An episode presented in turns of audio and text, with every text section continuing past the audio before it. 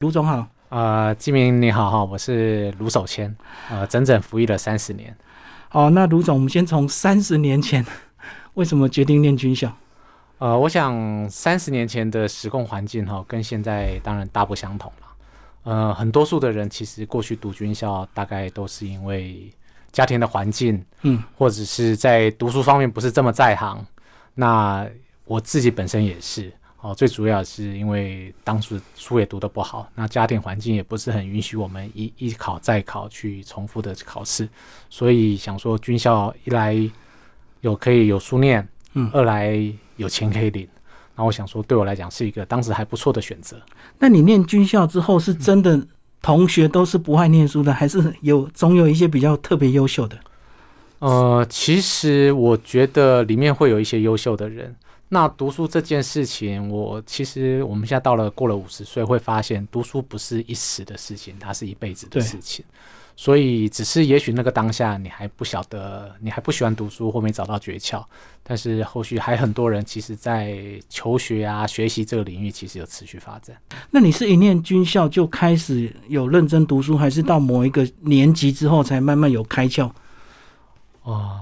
我觉得这样子问起来，好像对我来讲，好像是气流，它流很久。嗯，因为我们读书横跨了很久的时间，因为我们军校读专科班毕业，大概中间我后来过了十多年，我回去读学校读研究所。嗯，然后五年前，那就是我退伍前五年，我又到。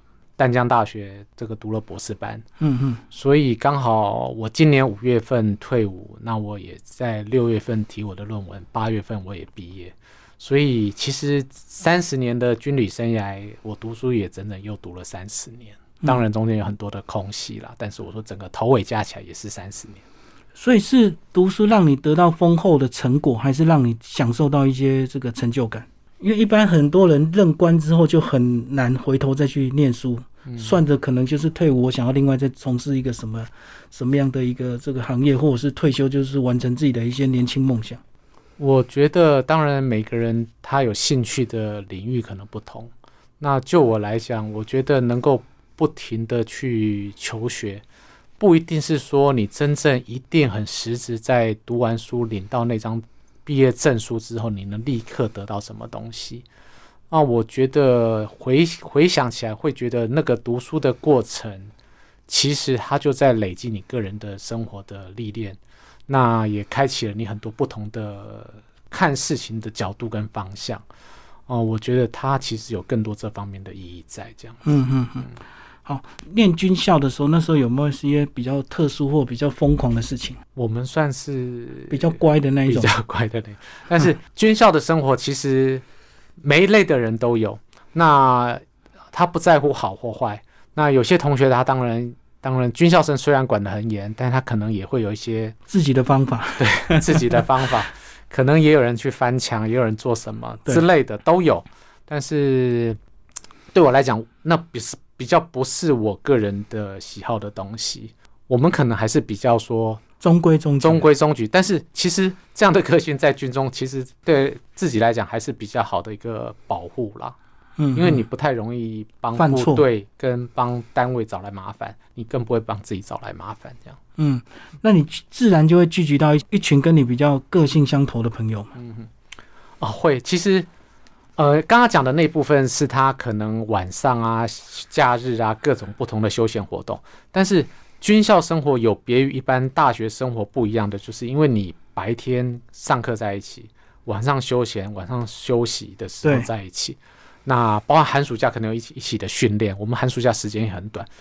反而是说，这样子的感情比一般大学生更要浓厚一点，坚固就革命情感。所以在你下部队之后，即使像我们现在都退退伍退休了，那种同学的情谊，其实远比一般的，我认为比其他的大学生要好很多。嗯嗯嗯，因为相处时间够长，很长很长。嗯嗯嗯。所以你在军校一路就是一个乖乖牌的这样的一个学生嘛？我觉得算是。都没有做过一些比较疯狂的年少轻狂的事情，比较不会，比较不会。嗯，好，那后来任官之后，就是当你这个军校毕业之后，嗯，你第一个单位是不是印象最深刻？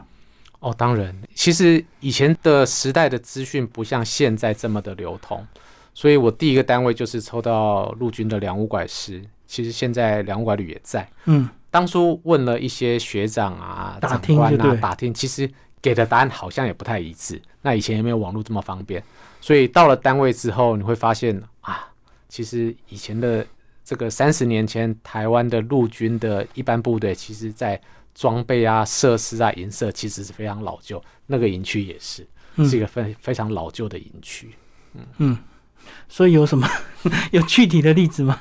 啊、我想，也许老一辈的这个听众哈，应该就知道，呃，以前的房子那个墙的，比如说底下大概一尺半到两尺，它是我不确定是砖还是可能是砖再加水泥这样子嗯，这样子的墙，然后就是木片，一哦片片、一片片铺上去，然后你看到你的屋顶是看得到那个中间的横梁，就是那木头的横梁。哦，那很老旧的房子，对那个在日治时期盖的吧？是不是？我第一个单位就是这个，就是这样子的一个宾舍。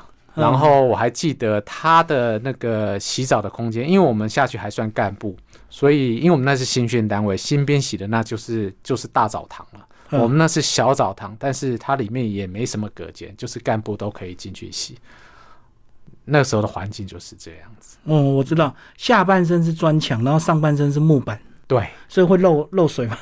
呃，因为它横切一片一片嘛，哦这这个上面会不会滴水我倒不记得，但是它上面你说你躺着就可以看到屋梁的样子，没有像现在有轻钢架、天花板啊，是当初是没有这些东西。那当你下部队这个任官的时候，有没有受到一些领导统一上的一些冲击？就是你军校学的跟实际带兵或操练的是原来是有落差，是需要调整的。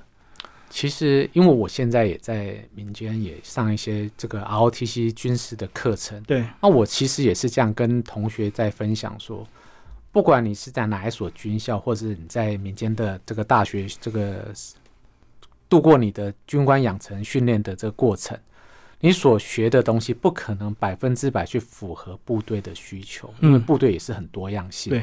但是我觉得基本要学的是一个逻辑性，就是嗯你处理事情的逻逻辑。那有了这个基础的背景之后，你再到部队去学学习。呃，我相信每一个走过这条路的人，其实包含外面也是一样，在你学生时代所学的东西，嗯跟你在实业的场合多多少少会有出入，它跟弹性调整的地方。最主要是你基本的思维逻辑，还有你的价值观，对不对？嗯如果这两项都对的话，我觉得其他应该就是弹小部分做弹性调整，或者是跟着与时俱进的学习就可以了。所以你讲这个价值观跟思维逻辑，是不是都在军校要养成的？我觉得是，嗯我觉得是。当然，不管你是三年、四年的军校，我觉得不见得完全能够形塑一个人的价值观，因为很多包含他的家庭教育，他在学生时代的教育。但是军校是一个最，我觉得他如果外面民间大学的话，是最后一道嗯，去形塑一个人人格成长的过程。嗯嗯嗯。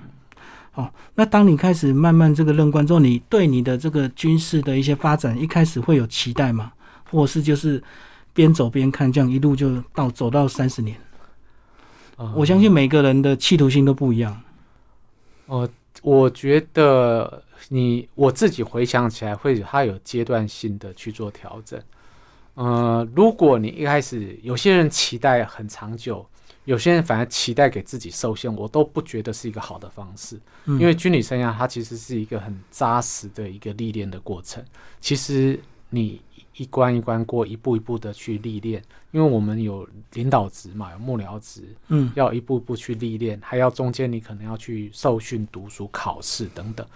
呃，不用想太远的东西，其实不切实际，是不是？而且部队我觉得也没那么多空闲的时间，好像可以想太远。嗯，因为有时候职职务的调整并不是自己所想。是，嗯有时候你在一个单位待很久，有时候你有机会去别的地方历练，都不见得是你自己能够控制或者掌握。唯一就是机会给你了，你就好好的掌握这样子。好像大部分都是被安排，对不对？对我们的植物多数都是这样子，但是呃，这个植物会到你身上，为什么不到别人身上？我觉得它某种程度也是在人事调整的时候，他会考量你过去这段时间的表现，然后给你新的职务的分派，这样子。嗯，所以主观都在默默的考量，长官都在默默的考量，都在想说，哎，这个谁适合到哪里啊？那个谁其实哪方面还不错啊？这样。嗯，可是总有些人会觉得不公平啊，为什么我？表面上的成绩或各方面都很优秀，可是为什么升官不是我，或者是诶好的职务轮不到我？是不是我们每次都会看到职场，包括外面的也会，总会有些人会觉得不公平啊？会，我我以前年轻的时候，我倒不觉得，我会觉得对有些同学或周遭的同事可以调到比较轻松的，像学校单位，嗯，那为什么是他不是我这样子？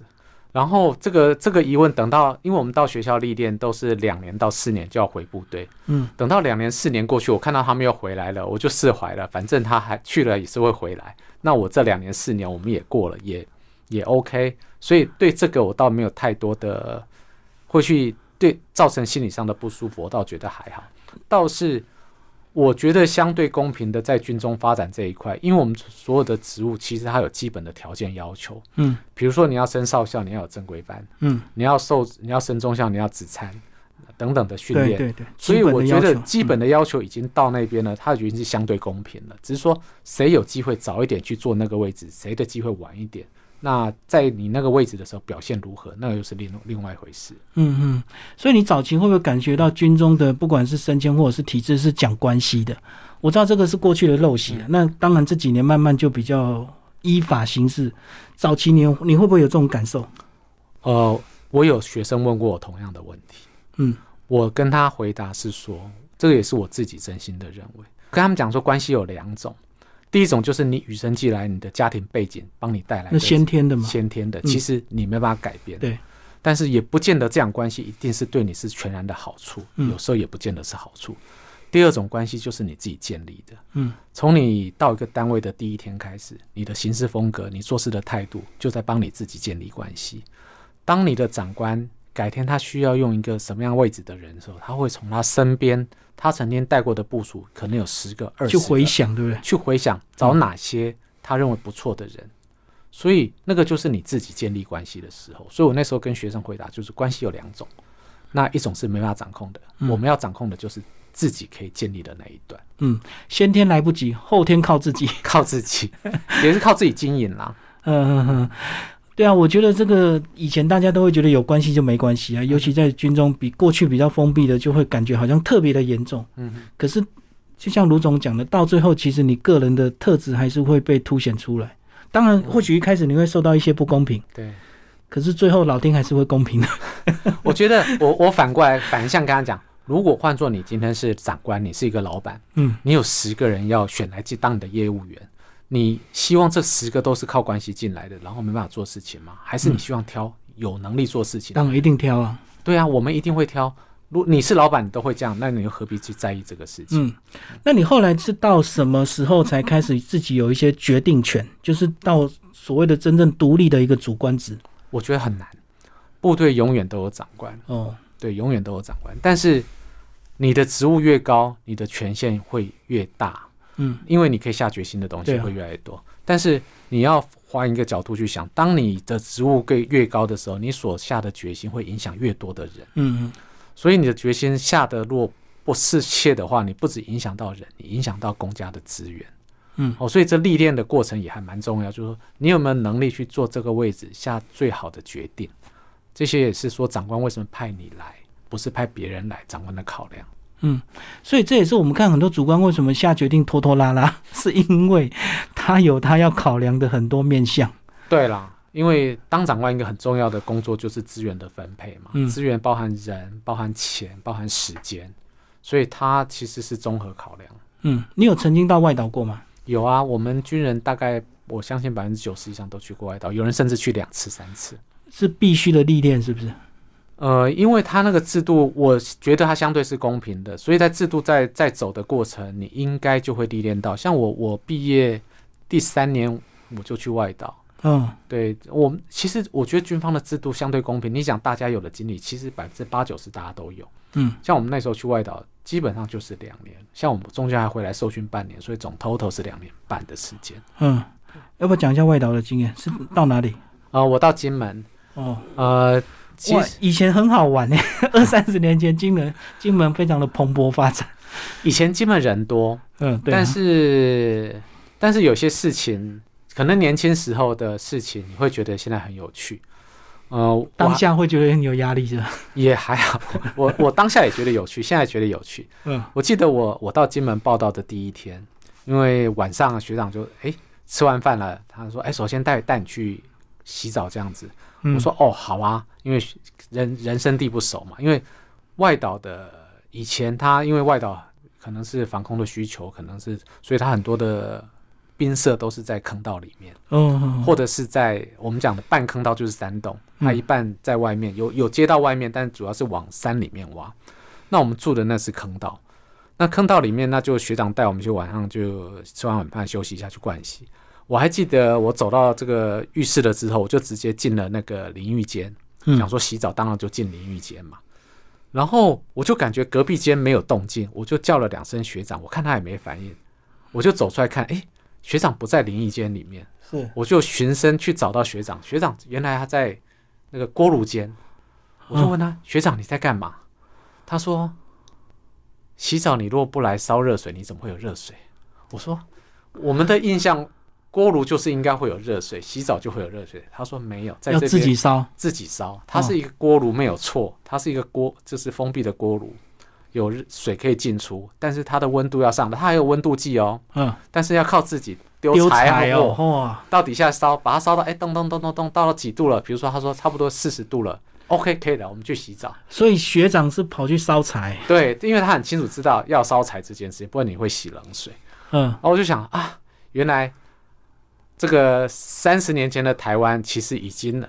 很生活的物质条件比金门好好但是到了金门之后，你会发现台湾其实也还不错。嗯哼，可是讲到金门，早期都会听到那个什么对岸会摸上来，嗯哼，那时候还有这个传说吗？你们那时候？呃，那时候其实我们，因为我们我那时候已经在当幕僚了，一线的连队，我知道他们每天每天晚上，其实北金门、南金门，我印象中应该是两个连，嗯，就在巡夜，他们叫夜行军，就是有两个连，就是整个晚上在走。所以他他其实很多人在很辛苦的保卫着那时候的，不管是金门还是台湾，在做这些事情。哦，所以那时候还是很紧张，对不对，还是会，就是就是有一支部队一个连晚上走来走去，反复的走，就在走。等于说，其实这个不管是象征意义还是实质意义，其实有它的道理在。嗯嗯嗯嗯。所以那时候你在金门是算是你年轻的时候，等于二十几岁而已啊，才刚毕业三年，对，就是二十五岁上下。嗯嗯嗯。那时候金门有什么娱乐吗？还是管制很严格？金门那时候，金门基本上是没有路灯。对对对，好像为了安全嘛。它没有路灯，所以晚上我们叫阵地关闭。嗯，阵地关闭就是，呃，可能也许冬夏天就差一个小时，可能五点跟六点这样子，就所有的军人要回到营区内，不可以再到外面。嗯，所以到外面，外面是会有宪兵，嗯，去巡逻会。对，就是如果有军人在外面游荡的话，是会被登记。会不会抓？可能会被抓 抓到宪兵队去的。如果说你是低阶的话，你会被抓到宪兵队？如果你可能军官高阶的，你可能会被登记违纪。所以那那个时候，金门的环境是这样。这个整个金门，我记得好像只有一个红绿灯，还是没有红绿灯。嗯。然后晚上是宵禁啊，这不宵禁就是阵地关闭。是是是，早期真的是这样乌漆嘛黑的，就为了安全考量嘛。对。嗯。好，这个是在呃外岛。那你后来是怎么样？这个遇到另一半，然后结婚？呃，其实我军校的时候，就是在毕业前那一年参加救国团，认识认识我现在的太太。救国团的一些户外活动，对，就是我军校要毕业的那前的那年的寒假，去参加了救国团，那也这样子认识了我太太。然后，其实我们是在我在金门服役的时候结的婚。我还记得，因为那时候金门的可能机场的导航其实没有现在这么先进。我结婚是四月的时候，嗯，四月是传统金门的雾季，很容易起雾，所以我提早三天请假回台湾结婚。我记得第一天飞机没开，因为起大雾，然后，嗯，第二天一开始也没开，嗯，然后家里也有点紧张，因为不晓得结不结得成，结不结得成，有没有什么备案，嗯，这个雨天备案。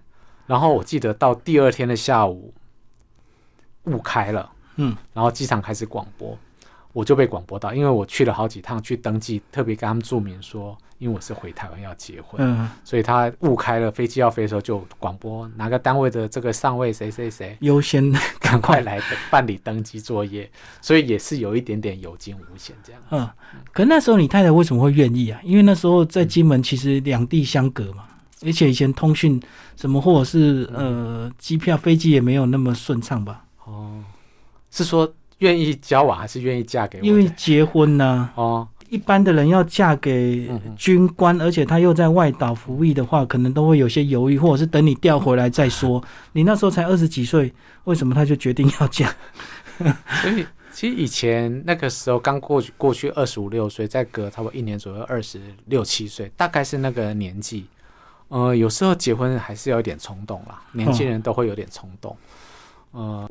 的确，那时候在金门，其实不像现在手机有手机啊。对啊，对啊，对啊，随时视讯嘛。现现在我们那时候打电话，一开始的时候我都记得，我不知道你这个金门知道以前有那个电话卡。对，要排队吗？你们那边？呃，还好是有几支电话，但是晚上会出来打电话的人并不那么多。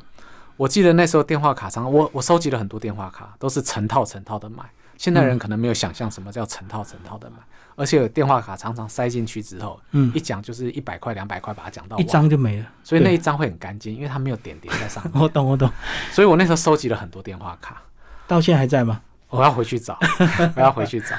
不过那时候我记得，我刚到金门的时候，其实我每天跟我太太写信，嗯，但是有时候你这个信，我不知道他是走飞机还是走船，其实一来一回你不会。收到，有时候你寄出去，因为我每天写嘛，我记得我每天写写了七十几封。嗯，有时候你收到回信可能是两天三天的，所以有时候要去去叠对一下当初写信哦，这个写什么，他回什么，对照一下，要不然你会忘记，会忘记，会有点斗不拢。哦，可能会两三封的落差。对 对对。不过那时候收到信是一件，不管收到信还是晚上通电话，那在外岛那个那个时空环境，其实是很大的一个稳定的力量哦，对你来讲，对不对？对。这个一个感情的一个出口，这样子。对，因为呃，不是只有士官兵，我们军官也会。你调到外岛之后，其实你可能还是需要一段时间去做适应。对啊，所以难怪很多人会逃兵，都是因为兵变嘛。好像兵变是最大的原因，对不对？兵变其实是很多年轻的男生在在军旅生涯里面一个很大的挑战。在整个这个任官的这个过程，有没有一些比对你来讲是比较重大的一些危机，或者是一些紧急的状况，或者是在领导统一上对你来讲是一些冲击的？因为一个主官真的要历练成熟，他一定要经历很多事情，对不对？我觉得冲击其实可能会来自你的长官，可能来自你的部署，可能来自事件，对，哦，都可能会有。倒还有有一些事情你会经历的，让你去成长。有些这个长官的责难，其实。我我现在跟学生讲一个很重要的能力，叫这个挫折容忍力。呃，可能我们现在，尤其我们下一辈的小孩，包含从我们这一代开始，就不见得有很多的这个家庭成员就很多，所以父母亲对我们跟我们家对下一代，其实会很多很顺从小孩，或者凡事帮小孩子去着想。那我也提醒我们的同学，你下部队的时候，其实很多事情不如你所想的那样子。当你执行工作，约你也许会认为你是对的。或许你真的是对的，但是不见得有你预期的评价。那你要怎么去做调整？所以长官也可能误会你，或也有看，对不对？也有也是有可能，都有可能。这个时候的时候，你的那种委屈度最高。是啊，如果你真的觉得你错了，被责难，你就鼻子摸一摸，你会认了。那有些时候是长官没有看到那一面，而因为你是因为那一面而受到委屈了，是那种委屈度最高。但是你一定要能够。想办法去做化解，没有人会帮你化解。嗯，你如果自己没办法化解，你你会累积在心里面。所以我要告诉他们，就是当你这些事情碰到，其实就是你有更生长成长的一次机会。还有以后，当你你历练到一定是，你一定会晋升。那回过头来，你在带你的部署的时候，你要不要去考量到这些事情？嗯，有些时候不是长官不考量，是那个时间点他有其他更重要的事情要考量。嗯，那这也是我们要理解的地方，因为你也可能当长官。而且你遇过之后，当你变长官，你才更能够同理心，对不对？是啊，所以有时候挫折也是会帮助你成长。这一定会啊，所以我跟他们讲，挫折容忍度是一个大家毕竟要丰厚自己的一个能力。可是我觉得很多人他可能熬不过之后，他可能到一个年限，他就宁愿提早退伍。会，呃，像过去同学应该也蛮多这样提早走的。对，就是我们十年就可以选择退伍嘛。那十年可能也许两成三成的人就离开了，那剩下两三成，游戏走到二十年又离开了。那真正走到像我们做这么久的，倒不是太多这样子。你做到什么时候才开始觉得说你对带兵或者是带人带心这方面，你自己慢慢有一些掌握度？我觉得这是一个好像跟个人的成长也是有关系。我觉得他他是一个其实一直都有值得学习的地方，因为你的位阶越来越高，你会带的人越来越多。你可能一开始是你直接对你的部署，对，到某一个程度之后，你会有你跟最基层的部署中间会有可能一层或两层的干部，所以那种领导方式有一点不太一样。嗯嗯，就是。一开始的时候，你纯粹其实最基层的，其实干部不管年轻的干部、资深的干部，以身作则是很重要。嗯，这是基本的，我觉得领导的基本的要素了。对。但是到你开始晋升之后，你开始要用组织，因为你可能不是一层直接面对你的部署，你可能终究有一层两层的干部。对，没错。那你可能要有一些组织的能力，嗯，那你要计划的能力，那你像我刚才讲的，当长官你要资源分配的能力，资源永远是有限的。嗯。那你怎么去说服你的部署？A 资源这次要给 B，不是给你 A。其实这些很多都是沟通的过程。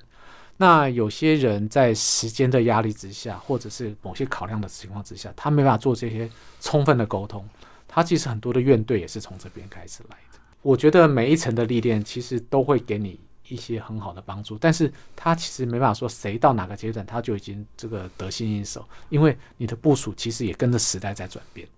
十年前的这个二兵跟十年后的二兵可能就不一样，它的刁难度就提升，就对，复杂度就提升了。对，虽然你已经进化了，可是新进来的人他的又不一样了，因为他成长的环境不一样，没错，他的语言跟你也不一样。那接下来我们就来讲这个近几年的一些发展了。其实后来这个呃，你来到汉森电台也接了这个呃总台长，那在汉森电台，你又要把这个单位的一些任务又结合一些社会的一些脉动。你一开始怎么看电台？我们跟新闻的这个跟新闻工作的接触啦，因为我很频繁的。我本身我研究所读的是新闻，但是我们不是正传统大学时代就读这些，嗯，所以刚开始来要很多的学习。但是我觉得，如果你是有根基来，有它的好处；没有根基来，也有它的好处。只是说，真的要静下来，因为以前大队里面五个中队，它的性质是不一样的，嗯。那我们在当大队长，也是汉森电台的总台长，只是说重要的是说，怎么样把大队他的共同目标，能够跟五个中队让他们知道，在执行共同目标的时候，一定会有取舍，对，谁主谁从啊？我常我我这也是我自己常讲的，我说这是红花绿叶的概念，就是每一个单位或每一个人，你都有时间，你要做红花，嗯，你有时候你要做绿叶，对。那五个中队也是一样，这个任务，比如这个任务是汉森电台为主的任务，我们就是红花绿叶，红花就是汉森电台，其他四个中队就是绿叶，绿叶你也要绿的够绿，来才能衬托红花的红。对，哦，所以不是说绿叶就没有事情，那大家各自扮演好的角自己的角色。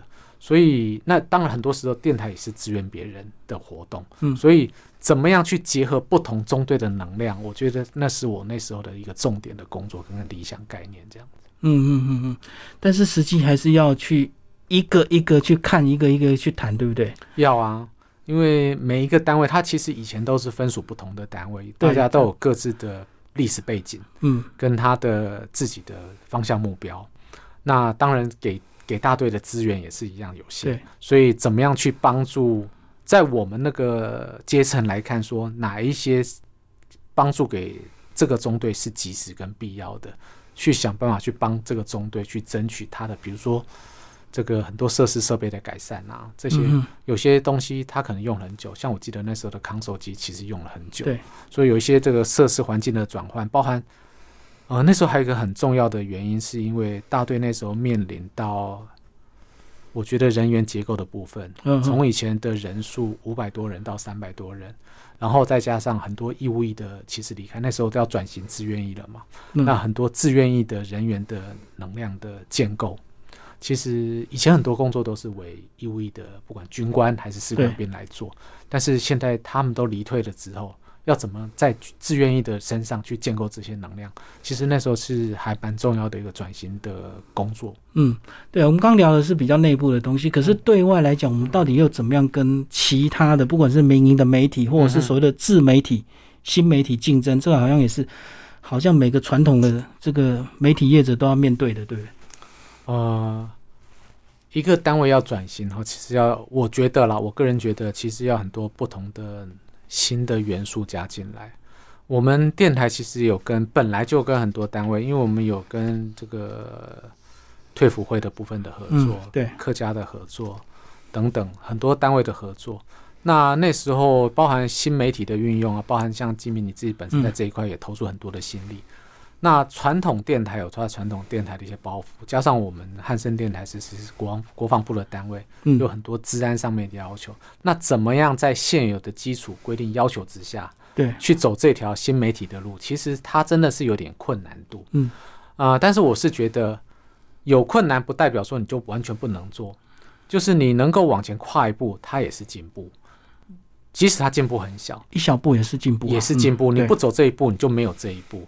包含那时候开始去跟这个 ICRT 的合作谈合作案等等之类的，都是希望电台能有不同的触角、不同的元素加进来，让嗯电台可能有新的一些气息进来。这样。然后你那时候念这个呃研究所，嗯，新闻系嘛哈，那你觉得回头有没有对电台有一些这个启发，或者是两边有什么样的一个结合？等于是理论跟实物都有刚好在你手上都接触到。我想。读研究所，你至少我们读新研所，至少你对新闻的这些领域的东西，包含是基本的伦理的部分，包含这个新闻的历史的部分，包含它的一些研究方法等等。那在实务上面，当你会认识一些这些老师，然后请他们提供一些意见，你不会这对这个领域完全是陌生的。嗯哦，如果说当然你不可能也不会找到每一个人进来都是一定有这些背景，因为其实我们的五个中队的其实工作它的项目有点广。对，所以，但是我是觉得，基本上你可以用一个开放的态度啦。就像我一开始讲，其实不管我读硕士还是博士，这些东西不代表说它一定会有立即性的一个什么样的回馈。但是我觉得它会让你去更宽阔的去接触一些面向。我觉得那个反而是那个态度。当我们回头来历练这个职务的时候，你会有这样的态度去接触可能性，就说，哎。这个事情的可能性是不是可以去接受？可不可以也大家研究一下，而不是一开始你就去排斥，或者是因为你完全没有接触过，所以你就觉得啊，不要去碰这一块。我觉得那是最大的一个转变。好像过去比较传统的媒体人对这种新媒体还是会有些排斥，对不对？所以这个变成变成说，大家的这个进步的空间都不一样。呃，我记得我们那时候讨论到一块，因为传统的电台。你靠这个收音广播的话，它的发射的这个电台的这种建制的成本非常高。对。但是走网络这一块的话，它相对成本是低很多。但是有些人会讲说，那还很多的听众，他就是只能靠收音机。嗯。我记得我那时候是讲，我说这一定是两条曲线，就是两条曲线，它会有一个交汇点。对。我不确定交汇点在什么时候，但是我觉得随着科技的进步，而且现在。中老年人使用的网络其实比我们想象的要多，所以我觉得我我那时候就跟干部讲，我说我觉得这个交汇点很快就会到，嗯嗯，所以当那个交汇点来的时候，我们现在是慢慢的，你可能从那时候的传统的比较多，新的比较少，对，没错，它那个那个分布一定是渐渐的移过去，到中间可能一半一半，到会跨过去，我觉得这是应该是一个不可逆的趋势啦。卢总，我们来讲你的体型。退伍半年到现在还是维持的非常的匀称，你自己在体能上有自己自我的要求吗？啊，这个当兵好像也是要很注重个人体能，对不对？其实衣服是可以盖住一些东西的。呃，当然我们我觉得绝大多数的军人啦，其实对体能体型都有一些自我的要求。嗯，当然我退伍已经半年的时间，又加上这段时间是疫情。呃，有有有增重了一两公斤啊，是不想要的增重了一两公斤，所以刚好最近疫情也比较趋缓了，可能在运动方面也比较有多余的时间，慢慢恢复就对，慢慢恢复可以正常。我我希望赶快再把那多的一两公斤给减掉，这样。可是我们每次看到国军那个体能检测，就是很多年轻军官都过不了啊，是不是也要对他们有一些提醒，要自我要求？呃，当然一定也有人过不了。但是我觉得绝大多数军人，而且其实现阶段不只是军人啦，现在其实这几年运动风其实很盛行嘛。嗯，那我我真的觉得对军人来讲，运动是一个很重要的一个项目。其实它不只是训练你自己身体上的强度，它也是训练你心智上的强度。嗯，因为比如说我们慢跑，它是一个长时间的，也许三十分钟，也许一个小时。嗯，你要慢慢的锻炼自己，一步一步去接受那个速度跟强度嘛。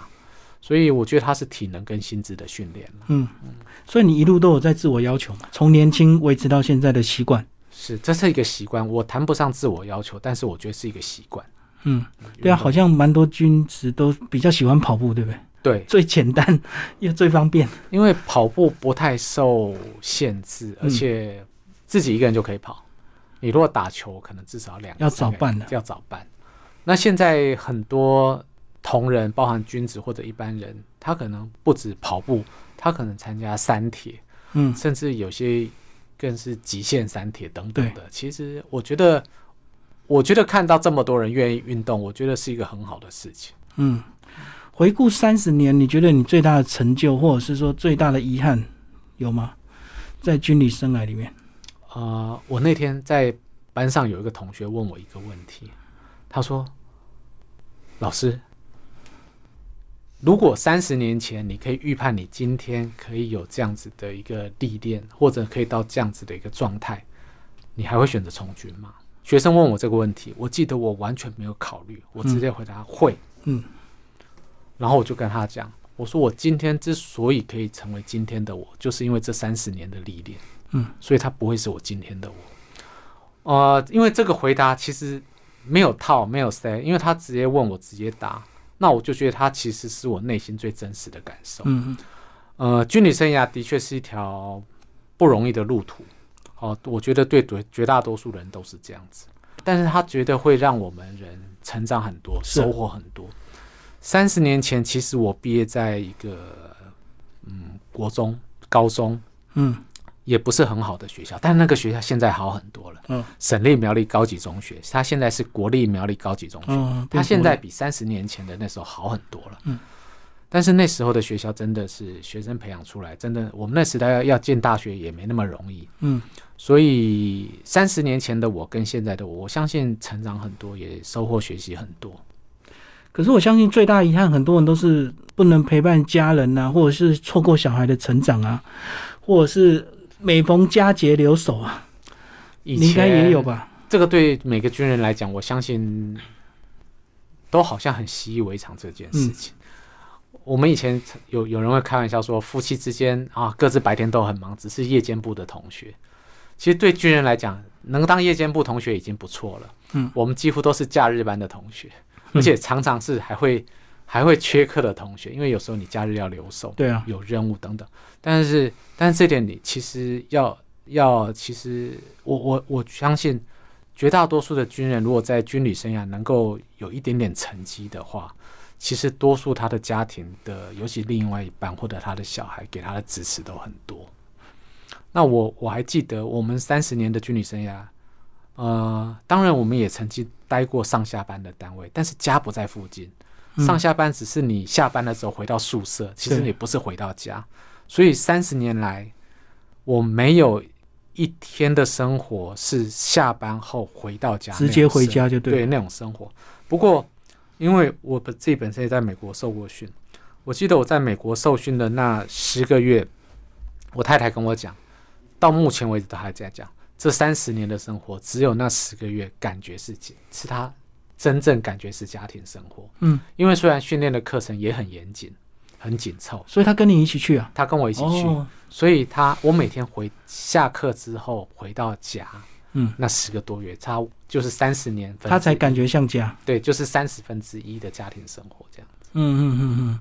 哦，那时候还这么特别，他能够跟你过去。呃，都可以，但是呃，因为政策是我们去受训，他会给我们零用钱那些，但是他计算都是以我们个人，嗯嗯。嗯那剩下的部分你多少，其实我带我小孩我也带去，哦是，嗯对，所以我没有住在外面的，我没有住在军装里面的宿舍，我懂。我到外面自己去租房子，所以你嗯自己额外付比较多的配，超出国防部给你的那个补助，这样。所以那时候就为了家庭团圆这样，所以要付出比较高的成本。我觉得这是一个很难得的体验。嗯嗯，那选择带太太小孩去，那刚刚好。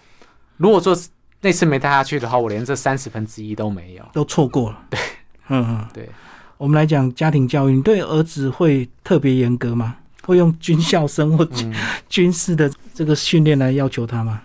我不敢说没有，尤其是因为我我是一个男小孩，是一个男生，尤其在他的成长的那个我们讲的叛逆期的时候，就是国高中国高中国高中那时候，那小孩子本身也很不稳定。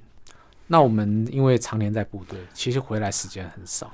那回来时间，你可能很多时间人在家里，心都还在想部队在部队的事情，或者在处理部队的事情。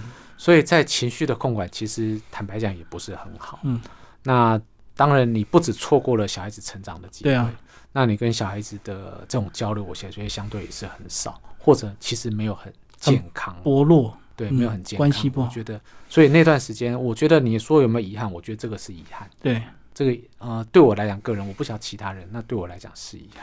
可是如果你不常回家，一回家对他特别要求，那只会让关系又更远，对不对？但是你又不会不能看着不管，觉得说你你觉得不对的事情，你又容许他这样做。当然，就像你讲的，因为你不常在家，那你回头来要去。要求这些事情或管理这些事情，尤其在青少年的男孩子，那个冲击其实是会在。嗯嗯，所以就要靠另一半。可是他一定扮演很重要的角色，但对我觉得对我太太来讲是很为难的一件事情。嗯，对啊，毕竟女生要管男生，有时候真的不容易。不容易。嗯，好像每个这个君子的家庭都会这样啊。多数很多。如果遇到男生生的很多的话，可能问题又更多。我不晓得，也许会更好，因为。也许他们之间可以互相的互相学习啊，对，互相的学习，或者他们相处之后，那个可能关系越多之后，多角关系之后，反而比较平衡。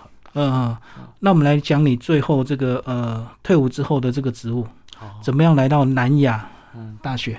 呃，因为我其实很多事情不是预料之内了，因为就像我最后一个阶段我去求学的时候，就是我军旅生涯，其实那个时候也很忙，那个时候就在大队长任内，嗯。那我去报考了淡江大学的国际事务与战略研究所的博士班。那在读书的过程，包含我最后的博士论文，我就是写我们国家 ROTC 的政策推展的现况。那因为南亚技术学院，它这几年也是在往这个方向走，是，所以那我就去去学校问问看有没有我们适合的职务。学校也给我这个职务。那不管包含这个学校的招生的部分，或者相对我们学校在执行这个工作有没有一些相关的研究案的部分，可以让让这个工作推行的更好，或者是学生的管理有没有什么建议，或者在学校的一些这个在针对这些工作，你有没有是一些可以让它曝光度更高，嗯的这些部分，我觉得我都去，虽然说我现在才去学校大概两个月的时间，那都有一些参与。嗯，我觉得其实对我军旅生涯转职到民间的工作，这两个月反而也是很大的一个学习，因为完全跳脱一个环境之后，我觉得那学习的成长曲线是很值的，因为几乎很多事情都要学习。很多人都不习惯，因为可能在部队这个当主官当久了，可能突然到民间，对，哎，他就很不习惯。哦，我觉得我我倒还好，哎，就因为当然，我觉得。很多人过去这样子转职的工作表现，造就现在很多人对这件事情的看法。但是我觉得人不是一样的人，那环境也不一样。那加上我觉得这份工作的内容其实是我有兴趣的内容，也结合你的专长嘛。对，结合我刚好我在博士班的最后的这个阶段的研究的主题，所以我觉得对我来讲，当然你必然会有一些不习惯，你需要去克服、去学习的地方。但是相对比较于我能获得的这些成长，跟参与一些团体的工作，觉得我觉得是有意义的工作。我觉得相对比较这些那些你要成长、你要学习的东西，我觉得相对是小事情。嗯，可是我觉得当你真的这个退役之后，你会不会觉得很空虚啊？就是本来要正常到部队或到单位去工作，突然有一天你可以睡到自然醒这样子，你有没有那种空虚感？我五月份退伍，九月一号去上班，中间这段时间其实我刚好历经我的博士论文的最后阶段。嗯哦，最后阶段包含去 final，包含去，反正这些行政事项弄完了，忙完了，大概八月初的时候，那八月初其实又加上是疫情，嗯，呃，当然有一些计划，比如我想原本想出去走走，就是好好的休息，比去较旅行着，比较不敢的这种旅行，没办法成行。嗯，但是这两三个月的时间，我就做了这些事情，其实相对性也是有一点充实。嗯，当然，我不用我我真的过了三个月没有设闹钟的时间，对啊，对啊，对啊没，有设闹钟，但是可能是因为过去这三十年来，你就是生活在有闹钟的时间，所以其实我不会睡太晚呢、所以没闹钟你还是自然就是醒，自然就会醒来。嗯嗯，自然就醒了。我倒不觉得它是不好的事情，因为正常起床也没那么不好，就是表示你也睡眠够了，就他就醒来了。但是在工作上或者在时间上，真正空闲的时间没有太长。对啊，因为像台湾现在面临一些老人化，其实有很多人也在讨论说，如果老人真的突然放太松的话，可能对他的精神上或者是心灵上也会有一些冲击，就突然没事干了这样子，哦，对对，就就是像那种退休生活一样。哦，所以我真正在比较空闲的时候，我们家附近那个公园，我常常去走路。我、嗯但是我会发现，在走路的里人里面，那个时间点，因为我有时候是早上，很常早上去走路，所以你会观察到什么？我会观察到我是里面最年轻的人。都那个费用推的老贝贝是？很多很多，呃，你会知道那个哦，这个时间点，谁平常一到？五的时候是谁谁谁，那跟左右邻居也多了一些打招呼，呃，多了一些这些事情。但是我倒觉真的觉得，每个人当然有他自己的安排跟人生的规划啦。那我觉得对我来讲，五十岁退伍之后，如果不再找一份工作，我觉得太早了。真的真的。嗯，我觉得太早。好，最后对我们年轻军官给一些建议吧。年轻的军官，其实我以前有人会讲说一代不如一代，其实我一直我我觉得我们相处过的同事也常也都知道，我常常在讲，我不觉得一代不如一代，我都觉得一代比一代还要强，只是强的领域方向不一样。对对对，现在的年轻的军官，他们的思考比较多元，比较灵活，比较弹性，他们在资讯处理的能量比我们这些老一代强的更多。嗯，这些都是非常好的事情。那我们老八股的军官，但是我们自己的想法，但是我我真的不觉得，我真的觉得一代比一代还强，只是强的方向不一样，不能够类比。所以，呃，共勉啦，我不敢说提这个提醒他们共勉，我还是觉得像你刚才讲的，我觉得运动是很运动，就是你要好好的跟他相处，常常跟他交朋友，就像一个好朋友一样。对我我觉得它是基本，而且必须要持续的，对，我觉得什么运动都好。我觉得第一个运动，嗯，因为运动不止运动你的身体，它会强健你的其实心智。我觉得第二个就是一直保持学习，嗯嗯，就是终身学习，因为他现在年轻一代要面临的社会的转换的那个冲击更大冲击，更快。跟那个速度会比我们更快。对，以前我们一个东西可能可以维持不变三年五年，现在可能一两年甚至替换掉它就替换掉了。所以我觉得，对于现在年轻人，可能他的技能现有的技能大概不能够让他真的支撑太久，所以要一直保持学习的心态。嗯最后一个，我就希望请能够关怀周边的人。嗯，对我觉得，不管这周边的人是你的同事、你的朋友、你的家人，其实除了自己之外，多关怀身周边的人，我觉得对年轻人我们一起共勉这样子。嗯，好，今天非常谢谢卢总为我们介绍他三十年的军旅，好，谢谢。好，谢谢。